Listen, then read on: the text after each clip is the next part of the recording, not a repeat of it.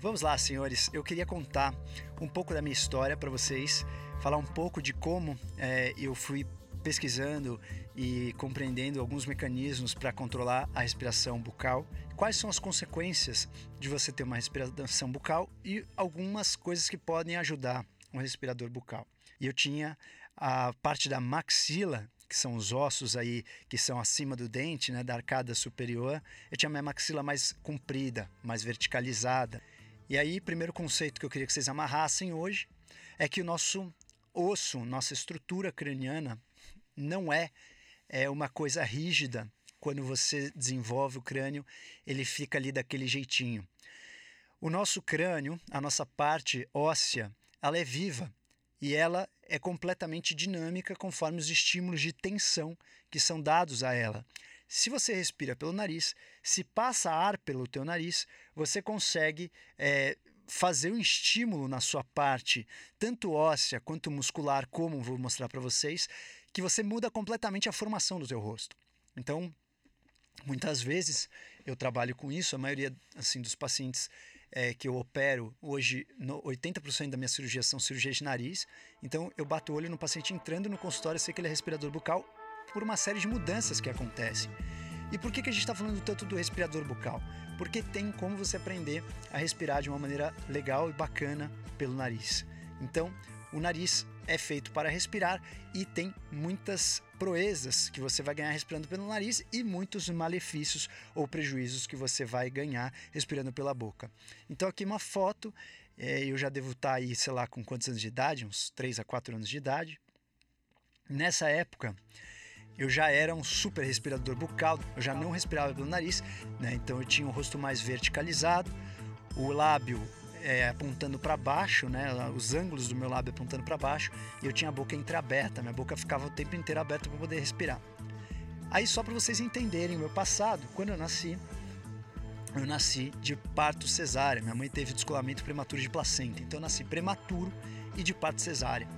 Aí logo na maternidade, minha mãe pelo estresse, descolamento prematuro, é, descolamento é, DPP, descolamento prematuro da placenta, ela ficou muito estressada, né? Ela achou que fosse dar alguma zica comigo e eu não vir para esse mundo. E ela ficou extremamente estressada, o estresse fez com que ela não tivesse muito leite. Então, logo de cara, eu fui para a fórmula. Então, eu fiquei internado muito tempo no hospital. Eu era prematuro, fui para a fórmula, não amamentei.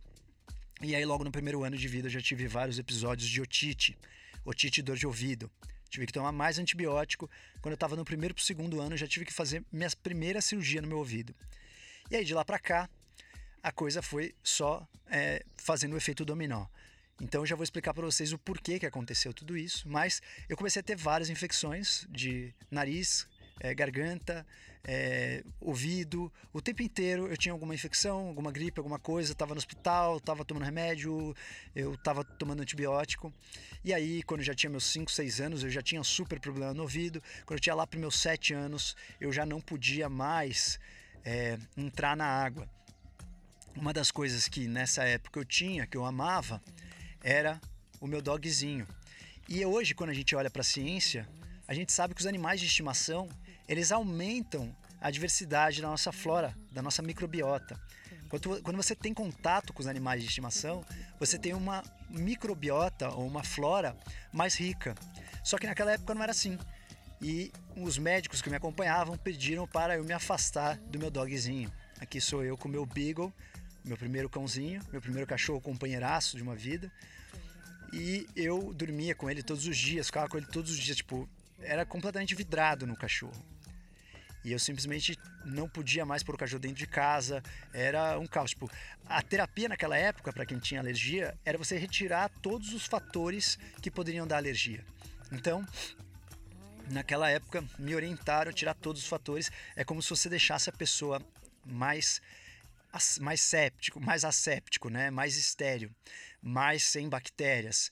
Então é como se você deixasse aquela pessoa mais limpa, o que é, hoje a gente sabe, justamente o oposto do que você tem que fazer. Então, para vocês entenderem da onde vem essa história toda, aqui é um trabalhinho científico é, que mostra que a respiração nasal é, pode ser vista de diversas formas. Esse trabalho eles fizeram um score, um placar de como você sabe que a pessoa respira pela boca.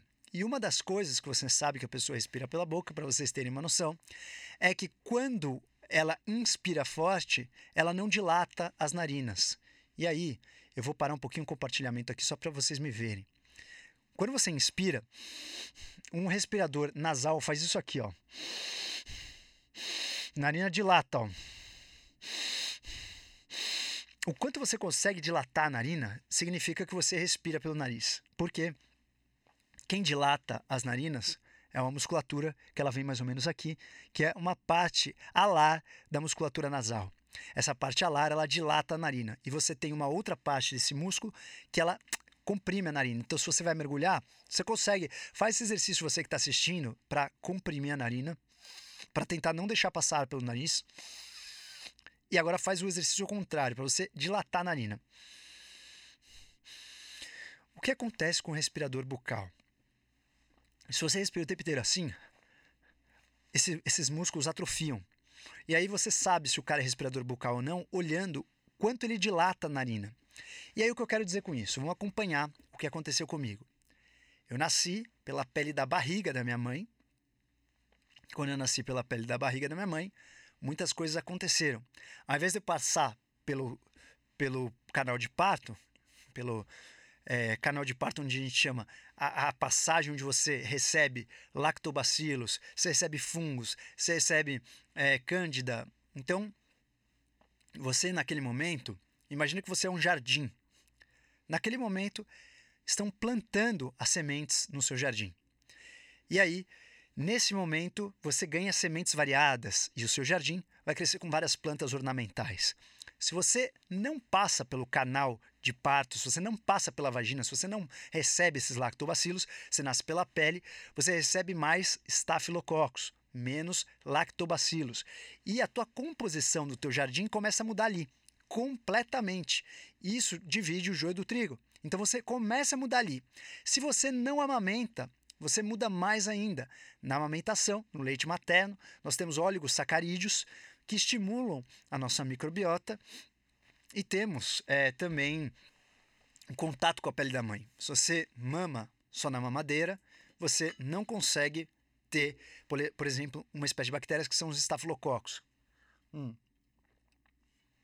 E aí começou é, o efeito, desculpa, o efeito dominó. Nesse momento, deixa eu só desligar o ar aqui. A dona Lady colocou um ar aqui na minha cara. Nesse momento, é, a gente começa com um efeito que, assim, no canal de parto mudou as sementes que foram plantadas no seu jardim.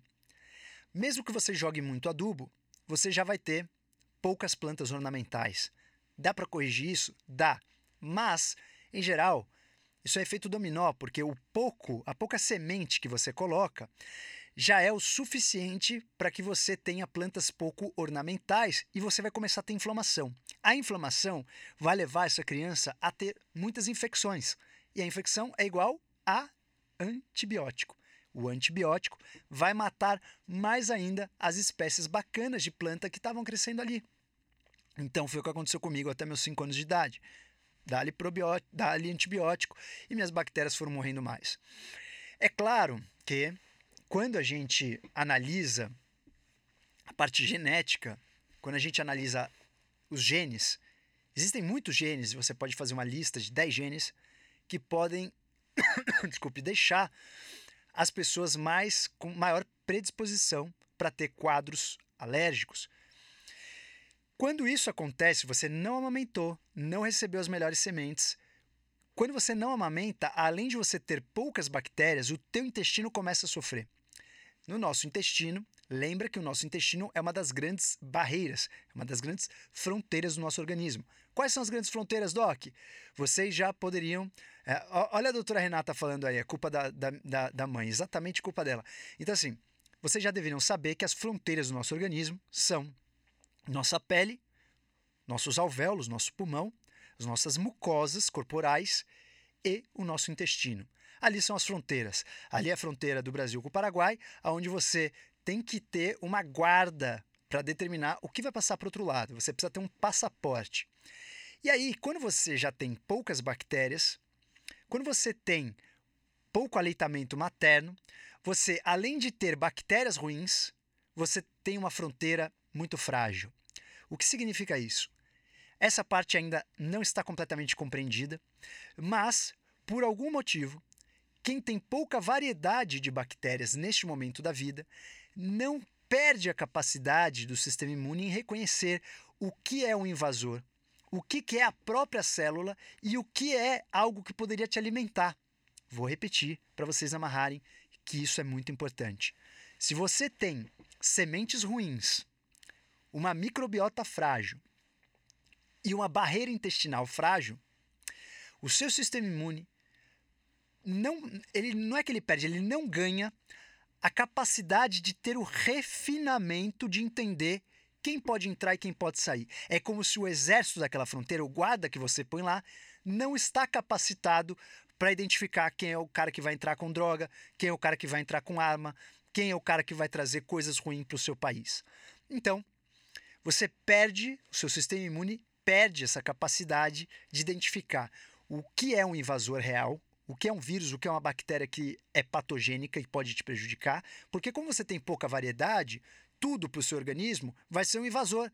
Então, qualquer proteína vai ser um possível gatilho para desencadear uma resposta inflamatória. Então, senhores, eu vou compartilhar com vocês aqui a continuação desse nosso raciocínio, tá? Depois eu abro para vocês perguntarem algumas coisas. Então, quando vocês analisam é, isso, a gente sabe, por exemplo, esse mesmo trabalho mostrou que aquelas pessoas que têm uma respiração nasal começam a ter também consequências gravíssimas, funcionais e estéticas. Por exemplo, como um aumento do tônus muscular da musculatura do queixo. Vocês veem que quem não respira pelo nariz, quem é respirador bucal, tem uma hipertrofia, o queixo fica com aqueles buraquinhos, o tempo inteiro fica duro. Eu tenho muitos pacientes que eu faço harmonização facial e que eu, eu só consigo colocar uma harmonização decente conforme eu vou fazendo em estágios progressivos, porque o queixo é tão duro, o músculo é tão hipertrófico que eu não consigo nem injetar ácido hialurônico naquele queixo. Isso nessas pessoas que têm respiração bucal. Eu não pude colocar pacientes reais aqui, porque não, tinha, não, não deu tempo de pegar a liberação deles. Mas eu prometo para vocês que se até a próxima Masterclass eu tiver essa liberação, eu vou mostrar alguns casos para vocês entenderem. Mas o queixo é extremamente duro e contraído. O maxilar, você pode ter, você começa a ter protusão maxilar ou você tem o que a gente chama de protusão mandibular. É como se você tivesse um desarranjo entre maxila e mandíbula. A mandíbula é o que sustenta os dentes de baixo, a maxila é o que sustenta os dentes de cima para quem não é da área da saúde. Então, maxila é o osso da arcada dentária superior. A mandíbula é da inferior. Você tem uma diferença, em vez dela bater certinho, o lugar onde o dente tem que fechar um com o outro, você tem um desarranjo nesses lugares onde os dentes batem. E a conclusão desse estudo é que a, a amamentação, a congestão nasal e a asma na infância podem ser causadoras de uma respiração bucal e aí vai ser causadoras essa consequência desse dominó todo. Um próximo estudo mostrou, aí nesse estudo eu queria que vocês entendessem a importância do nariz nisso tudo, porque a gente falou aqui, tudo bem, quem não tem muitas bactérias boas pode sofrer com isso. Quem já começou a nascer de parto cesárea já é um grande candidato a sofrer com isso. Mas repare a importância do nariz. Nesse estudo, 78% dos pacientes com asma, é, aliás, é, set, os sintomas nasais são experimentados por 78% dos pacientes que tinham asma. Ou seja, dos pacientes que tinham asma, muitos tinham sintomas nasais. Porém, o contrário não é verdadeiro. Dos pacientes que, tenham, que tinham rinite, nem todos tinham asma. O que eu quero dizer com isso? O nariz é o melhor termômetro para você ver este tipo de reação de inflamação. Porque quem tem asma também tem problema no nariz em 80% dos casos. Só que nem sempre quem tem rinite tem asma também. Então, em geral, quando a pessoa tem o nariz que fala alguma coisa, observa, ele está mandando uma mensagem para você. Então é muito mais fácil você pegar essa mensagem pelo nariz. O nariz está fora da tua, do teu rosto. Qualquer, qualquer corizazinha, qualquer corrimento, você pode perceber. Qualquer entupimento, você pode perceber. Qualquer diferença no ciclo nasal, você pode perceber. É fácil, ele está aí para você ter um acesso a um sistema que você não tem acesso. A asma, ela já é a contração lá próximo do pulmão, lá dentro do pulmão. Você tem o broncoespasmo. Então é muito mais difícil. Você tem que estar com um broncoespasmo gigante para você sentir. Então você não percebe tanto. Valorizem o nariz. E aí, olha que interessante. A umidificação e aquecimento do ar melhorou a reatividade pulmonar nos asmáticos. Olha que curioso. Se o asmático respira pelo nariz, mesmo que ele não faça mais nada, ele já está melhorando. Olha a importância do nariz, da respiração nasal no processo como um todo, e a gente já vai chegar lá. Então, quando a gente vê alguns estudos, mas Doc, você está inventando isso? Isso é do que você viu na prática? Isso é do que você viveu? Ou isso é do que você estudou? Vamos lá. Eu já falei aqui que para construir uma verdade, hoje está cada vez mais difícil, né? Você saber quem é o cara que faz o estardalhaço nas redes sociais para aparecer e quem é o cara que está tentando passar uma verdade e qual é a verdade. Porque às vezes o mais difícil de falar a verdade é saber o que é a verdade, né? Você muitas vezes está falando a verdade para você, mas você não sabe qual é a verdade. Então, eu já falei aqui que um bom jeito de você definir o que é verdade e o que não é é você cruzar com três tipos de observações. Primeiro, uma observação pessoal. Então, você pode observar na sua experiência pessoal. Segundo, uma observação da vivência das outras pessoas. Você observa em outras pessoas e você pode ter esse conhecimento com a sua observação e não com a sua experiência. E terceiro, com a sua razão, você indo atrás de um conhecimento científico. Então, primeira coisa, eu experimentei tudo isso. Segunda coisa, eu observei tudo isso nos meus pacientes. Terceira coisa, eu fui para a bibliografia e estou vendo se as outras pessoas também estão observando a mesma coisa que eu. E nós temos aí alguns estudos mostrando que se a gente tem uma colonização, é, uma colonização microbiana diferente nos primeiros anos de vida, nós temos um sistema imune mais frágil. E isso mostra que se você tem uma microbiota ruim, o teu sistema imune não vai ter um bom desenvolvimento do sistema, tanto inato quanto adaptativo. Tanto aqueles soldados que são o primeiro batalhão que atacam um invasor, quanto aqueles soldados que já são generais, que já são os estratégicos. Eles também não são bem treinados na pessoa que tem a microbiota ruim. Então, aqui mais três trabalhos para vocês. Os bebês que desenvolvem doenças alérgicas, eles têm menos o quê? Bacterióides, bifidobactéria e enterococos. E eles têm mais bactérias do gênero Clostridium. E eles têm é, isso no, no, primeiro, já início do primeiro ano de vida, nos primeiros meses de vida, porque eles nasceram já de uma maneira onde eles não tiveram muitas sementes plantadas e o jardim não é tão ornamental.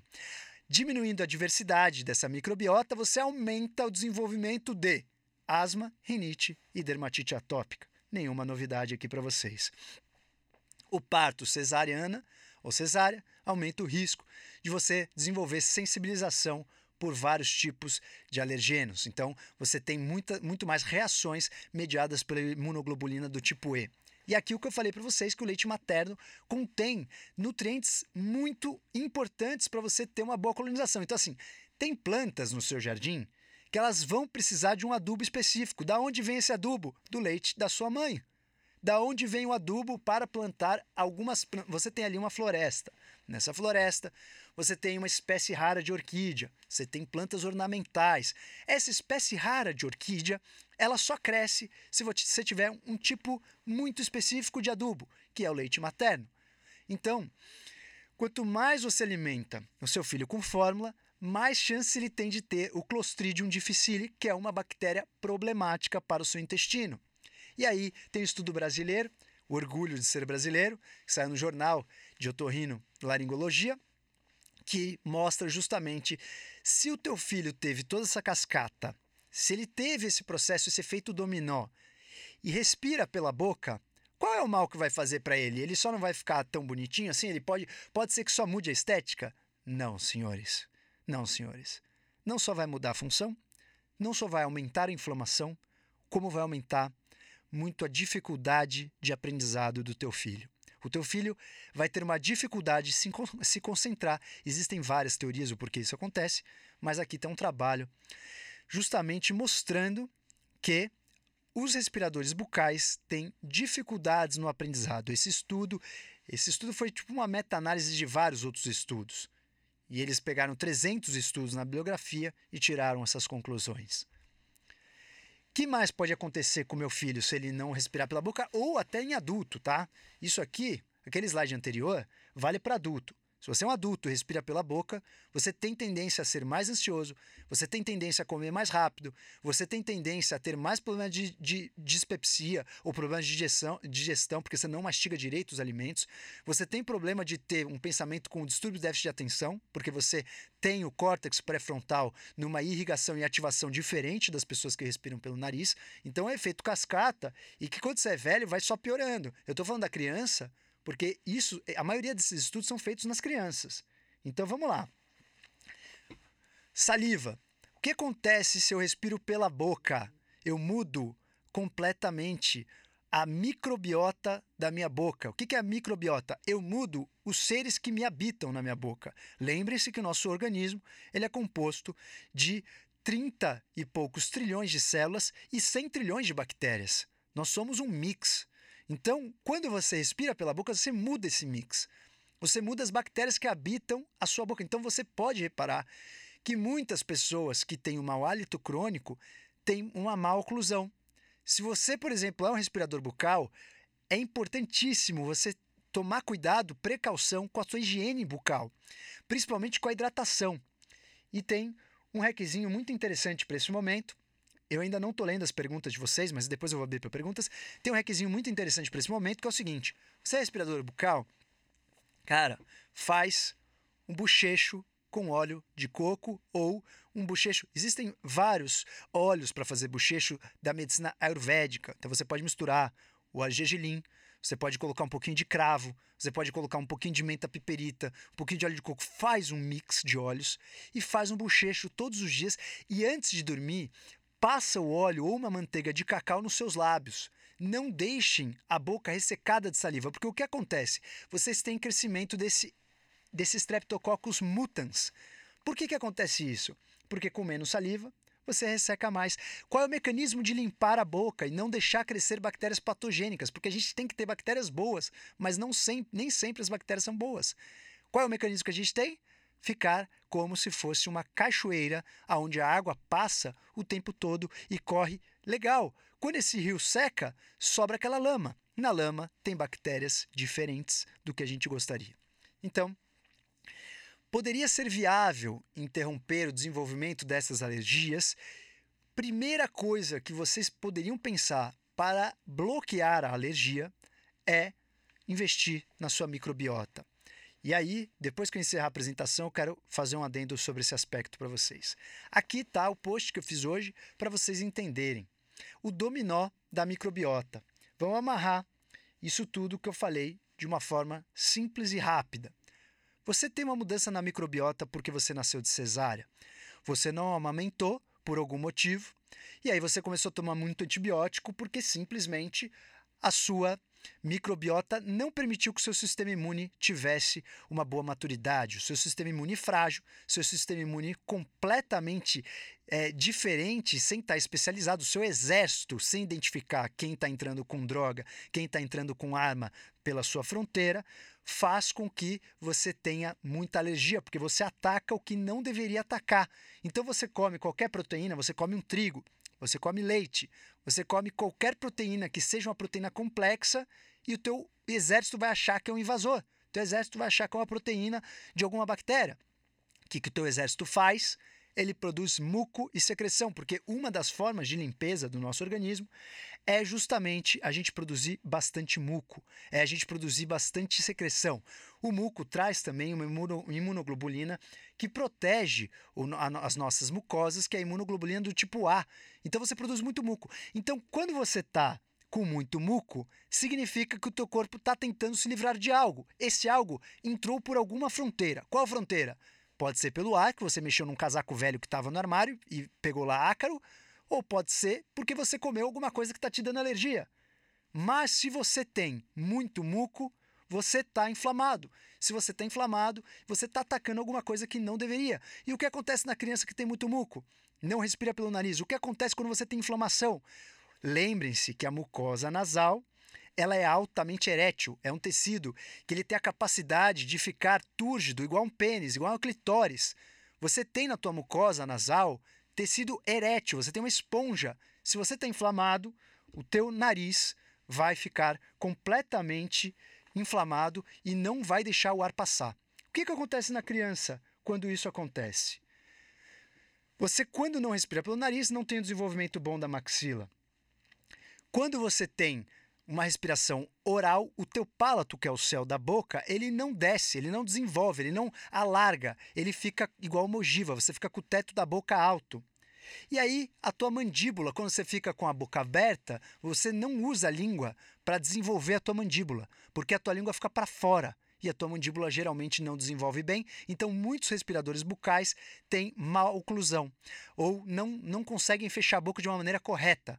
E aí você tem toda a questão funcional e estética disso. Isso, isso vai acarretar em uma menor quantidade de saliva, em mais cáries, em mau hálito. Essa criança vai respirar pela boca à noite, vai ter um sono ruim. Muitas delas desenvolvem a apneia do sono. E aí, com a respiração bucal, lembra que eu falei que a respiração ela rege o ritmo do, do nosso organismo e do nosso cérebro. Se você colocar um eletroencefalograma mandar a pessoa respirar muito rápido ou muito lento, você muda o ritmo com que aquela pessoa pensa. Quem respira pela boca, respira mais frio e mais rápido. É um impulso que é tipo um punch, você faz. Quem respira pelo nariz, respira mais quente e mais lento. Então, quem respira pela boca tem as ondas cerebrais mais ativas e mais inconstantes. Você está o tempo inteiro mudando de galho em galho. É como se fosse um macaco que não consegue ficar muito tempo num galho. Então você tem distúrbios de déficit de atenção, você tem maior ansiedade, você tem mais estresse, você dormindo mal aumenta mais ainda o seu estresse, você tem déficit de aprendizado, diminui sua cognição, você mastiga pouco, porque se você mastigar muito, você morre afogado. Você precisa respirar enquanto você está comendo. Então, senhores, é um dominó que não para mais e aí isso vai acarretar numa porção de coisas, por exemplo, como aumento dos eosinófilos no seu sangue. Eu hoje desfruto, eu já estou na fase avançada do meu dominó. Eu tenho uma, uma coisa que chama-se esofagite eosinofílica. Se eu comer sem prestar atenção, eu posso engasgar de ter que ir para o hospital fazer uma endoscopia na hora. Então hoje, eu preciso tomar muito cuidado com qualquer refeição que eu estou comendo, porque o efeito dominó não para. E isso que eu já brequei o meu dominó, modificando a minha respiração. Então, muito do que eu já desfrutava do efeito dominó, e aí eu vou contar um pouco mais da minha história pessoal que eu parei aí nos meus 7 anos de idade. Quando eu tinha lá meus 12 anos de idade, eu já não conseguia, deixa eu parar o compartilhamento só para ver vocês um pouquinho. Eu já não conseguia é, respirar pelo nariz, já tinha essa respiração completamente alterada, meu, minha face totalmente alterada. Eu não podia sair de casa sem o lenço de papel. Se eu colocasse a mão no meu bolso e percebesse que eu estava sem o lenço de papel, meu nariz começava a escorrer na hora, porque tem a questão psicológica também, né, da ansiedade de nariz escorrer na frente das pessoas e eu não ter como limpar, já que meu nariz escorria tanto. Eu gastava, senhores, um rolo de papel higiênico, um rolo, um rolo mesmo inteiro, todos os dias na escola de manhã um rolo. Eu tinha um espaço na minha mochila que era só para guardar papel higiênico. Então, eu não sabia de tudo isso. Aos meus 12 anos de idade, nessa fase, o meu pai ainda tinha boa condição financeira, isso só veio mudar uns anos mais tarde, e meu pai decidiu que eu ia passar por vários médicos até resolver o problema. Passei por vários otorrinos aqui no Brasil. Alguns queriam operar meu ouvido, porque eu comecei a ter muita infecção de ouvido. Porque, para vocês entenderem, o nariz ele tem uma conexão com o ouvido. E para você ter uma boa pressurização do seu tímpano, você precisa ter uma respiração nasal. Então, o meu tímpano, sem uma boa pressurização, ele ficou retraído. Quando ele ficou retraído, ele puxou um tipo de célula para dentro do meu ouvido. E isso começou a crescer como se fosse um tumor. Então eu tinha o que a gente chama de colioestatoma. E aí muitos médicos queriam me operar, meu pai não queria que operasse, porque perde uma parte da audição e etc. Nisso eu já estava entrando no mundo da música, não queria perder a audição, já era músico praticamente profissional. E aí meu pai falou: então vou achar alguém que faça um tratamento conservador. Tinha um cara em Los Angeles, um médico chama-se Dr. Della Cruz, que ele teve, tinha uma técnica que ele colocava um tubinho de ventilação e não operava. Ele só fazia uma cirurgia, uma pequena cirurgia e não tinha que abrir o ouvido inteiro. E aí eu pus o tubinho de ventilação, mas o tubinho de ventilação deixava um porém. Você nunca mais podia molhar o ouvido, porque o tubo de ventilação, qualquer água que caísse do, do ouvido, ia lá para dentro e você ia ter uma otite média, e isso podia até virar uma otite interna, labirintite, etc. Então, eu não podia, dali em diante, nem molhar meu ouvido até no banho. Tomava banho todos os dias de touca, colocava um tampão todos os dias no meu ouvido, colocava um silicone. Quando eu ia viajar, é, praia, etc., eu não podia entrar na água, só podia entrar até aqui. E aí, isso foi, na verdade, mais uma coisa para eu sempre aceitar aquela situação como uma limitação. Quando você é criança, você não consegue entender, você vê todo mundo nadando, mergulhando. O meu sonho era surfar naquela época. E aí eu fui tratando dessa forma conservadora. Depois de alguns anos, eu fiz um, um tratamento com esse Dr. De La Cruz de vacina. Eu tomava uma injeção todas as semanas para tentar melhorar meu sistema imune. Não adiantou nada a vacina. Deram a indicação de tirar todo o carpete da casa, mudar o travesseiro, mudar, forrar o colchão. Não podia ter cachorro mais, não podia ter mais nada. Então minha vida mudou completamente. Até que eu desencanei né, de, de, de, levar isso tudo tão a sério. Tirei o tubinho, já estava melhor um pouco o meu ouvido, não operei e comecei a ter uma vida normal ali aos meus 16, 17 anos. Voltei a uma vida mais normal, comecei a surfar aí com os meus 18 anos. E isso, é, eu simplesmente achei que a situação estava ganha, o jogo estava ganho. Quando eu tinha aí meus 23 anos, o meu nariz não respirava nada.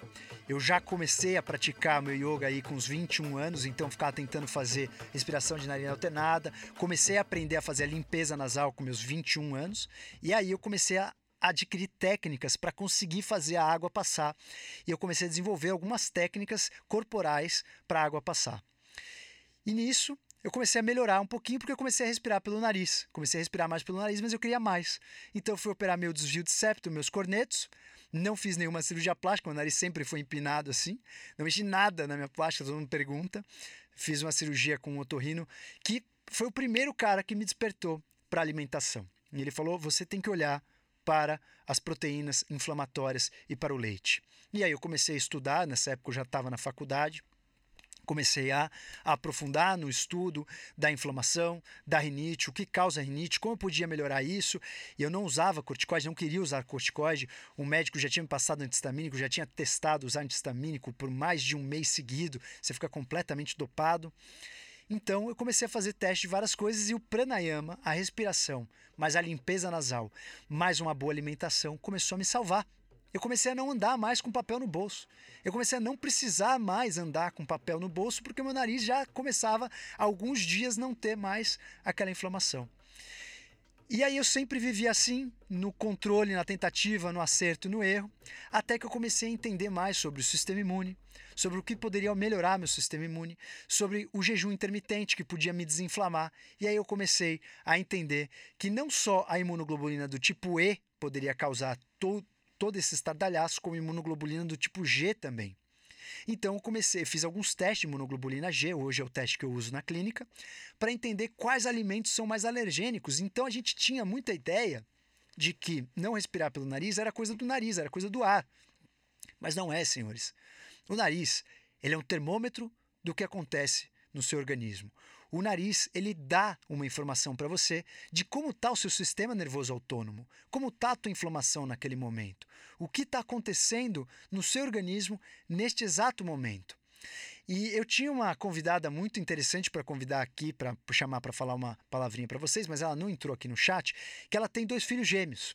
Esses dois filhos, um respira pelo nariz e outro respira pela boca. E pasmem, o relato que ela deu para mim é que o, o, filho que tem a respiração bucal ele tem uma dificuldade de se concentrar muito maior do que o filho que tem a respiração nasal. Ela percebe o fluxo mental do filho que respira pela boca em relação ao filho que respira pelo nariz. São irmãos gêmeos. Então, eu comecei a mudar, eu senti uma mudança drástica na minha vida ao respirar pelo nariz em várias questões. Primeiro, minha face mudou. Meu sorriso não ficou tão gengival como era. Então, minha face mudou. Então, como é que a gente pode quebrar esse efeito dominó? Para você erguer o dominó, Primeira coisa que você pode fazer para erguer esse dominó e sair fora dele é respirar pelo nariz, porque se você respirar pelo nariz, uma boa parte do dominó já não vai acontecer. Então você já não muda o seu sistema nervoso autônomo, você não muda suas ondas cerebrais, você melhora a tua produção de muco e lembre-se que no nariz tem uma coisa de que mais é mais. Quanto mais você respirar pelo nariz, mais o seu nariz vai estar pérvio para você respirar por ele. Você respirar pelo nariz, menos o seu nariz vai ser funcional. É como se fosse aquela lei do uso e do desuso. Se você não usa o teu nariz, o teu corpo vai continuar produzindo muco. A tua mucosa vai ficar sempre demasiada, sempre inchada, sempre vascularizada e o seu nariz vai estar sempre entupido. Então, respiração nasal é a primeira coisa para você levantar esse dominó e sair fora desse fluxo. A anti-inflamação, você olhar para a tua alimentação, colocar polifenóis, colocar chá verde, colocar o café descafeinadão com os ácidos clorogênicos, colocar todos os anti-inflamatórios naturais para você desinflamar melhorar a tua microbiota, é, consumir a manteiga que tem o butirato, que é um dos combustíveis aí para nossa microbiota. A questão dos probióticos ainda não é bem estabelecida. Tem estudos que diz que sim, estudos que diz que não. Mas você favorecer com fibras, com uma boa alimentação. Lembra que se você comer um açúcar, você produz, você alimenta suas bactérias ruins. Se você comer fibras, se você comer vegetais, se você comer por exemplo, é, fermentados, um um kimchi, um tempero, você favorece a sua microbiota. Lifestyle, quanto mais você tem um lifestyle, você consegue otimizar o seu tempo com o seu ritmo, com o seu GSM, acordando numa hora boa, dormindo numa hora bacana, você vai ter uma microbiota mais estável. E lembrando que você pode aprender a fazer uma bela limpeza nasal para que você quebre esse ciclo. Então é muito importante Acho que talvez a peça principal e que está mais palpável nesse ciclo é você respirar pelo nariz. É claro que respirar pelo nariz, você tem dois fatores, o fator inflamatório e um fator obstrutivo. Se você tiver uma obstrução, talvez você vai ter que procurar um otorrino alguém para desobstruir o teu nariz. Se você não tiver uma obstrução, só inflamação, apenas com estilo de vida e aprendendo a fazer uma limpeza nasal com Dialanet, você já consegue fazer essa desobstrução. Algumas frases para vocês refletirem, para a gente finalizar e abrir para as perguntas. Uma mente saudável tem uma respiração tranquila. Uma mente saudável. Respiração tranquila. Inspire e o Deus se aproxima de você. Mantenha uma inalação e o Deus permanece em você. Expire e você vai se aproximar de Deus. Mantenha a inspiração e renda-se a Deus. Inspire e Deus se aproxima de você. De você. Mantenha a inspiração e renda-se a Deus. Krishna Namacharya fez esse verso maravilhoso sobre a respiração e as retenções. Respirar é o maior prazer, da, vida. O nariz é para respirar e a boca é para comer. Nós temos essa divisão bem estabelecida, mas nós não temos tão estabelecida como os cavalos, por exemplo, que só respiram pelo nariz. O medo é uma emoção sem respirar. O medo é quando você deixa de respirar, de respirar e ter bastante clareza. Para a gente conseguir ter uma boa respiração, vale a pena a gente é, olhar para o nosso narizinho como se ele fosse o termômetro de muita coisa que acontece no nosso organismo. Como que você é, cuida do seu organismo? Como que você é, cuida da sua inflamação? Como você nasceu? Qual é a sua microbiota? Como você está? É, como você se sente? É, quais são as, as verdades que o seu nariz te conta? Ele está aí na tua cara, ele pode servir como um belíssimo termômetro do seu lifestyle. Você tem aí de presente, de bandeja, um termômetro do seu tempo e da sua vida e como ele está. Como vocês viram, senhores, essa novela começou lá atrás, antes mesmo do meu nascimento com alguns genes provavelmente que facilitaram ter quadro de rinite alérgica, sensibilidade intestinal. Eu tenho, por exemplo, polimorfismo no gene FUT2, é, DLG1, tem vários genes já associados à rinite alérgica. Depois eu já nasci de parto cesárea, comecei a ter uma microbiota frágil, tomei antibiótico, não amamentei, depois tive muita infecção, meu ouvido começou a sofrer porque eu era respirador bucal. Quanto mais eu respirava pela boca, mais problema eu tinha. Quanto mais problema eu tinha, mais eu tinha que tomar antibiótico. E aí eu cresci nesse cenário, nesse ciclo. Naquela época a gente tirava o cachorro, então uma coisa que talvez poderia me ajudar, ter mais contato com os animais. Então é multifatorial. E aí, quando eu cheguei com meus 16 anos, eu já tinha alterações faciais, tive que corrigir toda a minha arcada dentária com ortodontia. Teve um médico que pediu para eu fazer cirurgia ortognática, eu acabei não fazendo.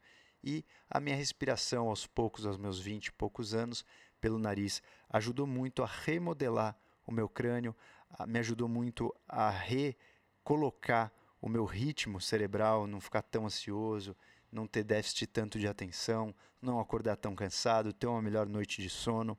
É claro que eu ainda depois, mesmo depois de adulto, paguei o preço por isso, tive que fazer uma cirurgia de reconstrução de tímpano, operei o meu colesteatoma que eu tinha desde pequeno, então tive que fazer uma cirurgia bastante complexa da região do ouvido, perdi uma parte da audição, tenho esofagite eosinofílica, ou seja, qualquer coisa que eu como além é, do que o meu corpo identifica como alimento, eu tenho inflamação, meu corpo ele confunde o que é alimento e o que é um invasor, então eu pago o preço desse meu passado todo junto com o meu código genético. Mas isso, para mim, eu vejo como uma situação muito favorável para que eu identifique tudo aquilo que me faz mal de uma maneira muito rápida. Ao invés de eu ter uma inflamação silenciosa, uma inflamação crônica e desenvolver algo mais grave no futuro, eu tenho uma inflamação com qualquer coisa que eu coloco para dentro. O meu termômetro é muito sensível, então por isso que eu tenho uma, um compromisso, uma determinação com o meu lifestyle e com a minha alimentação. É claro que eu resumi aqui a história toda, tem muitos detalhes, muitas coisas que não não estão contabilizadas aqui nessa história. É, tem todo também a parte psicológica de você ser um respirador bucal, ser mais ansioso então é muito importante que a gente respire pelo nariz. O nariz tem muitas funções e respirar pelo nariz pode nos ajudar muito. É o maestro realmente da nossa orquestra e ele coloca ritmo. A respiração vai colocar ritmo para o seu organismo. Se você tem interesse em saber mais sobre respiração, não esqueça que nessa próxima semana vamos lançar a nossa segunda edição do nosso curso Pranayama, uma ferramenta para o equilíbrio da sua mente.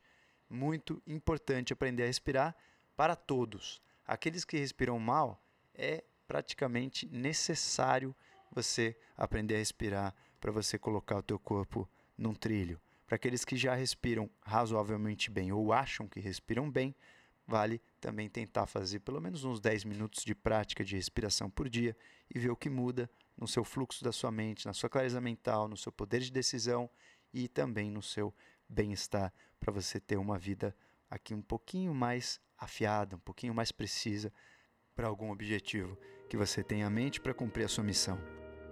Não deixem de aproveitar esse órgão maravilhoso, super especializado, que serve para limpar o nosso ar, para preparar o nosso ar para os nossos pulmões, para produzir o óxido nítrico, que faz uma vasodilatação, melhora a nossa absorção de oxigênio e também para umidificar o ar. O nariz é o segundo órgão sexual. O nariz fala o que está acontecendo no nosso meio interno uma maneira muito simples e fácil de você diagnosticar e de você ler. O nariz ele pode falar se você tem uma excitação, o nariz pode falar se você tem uma inflamação, ou pode falar se você tem uma aflição. Senhoras e senhores, simplesmente respirem.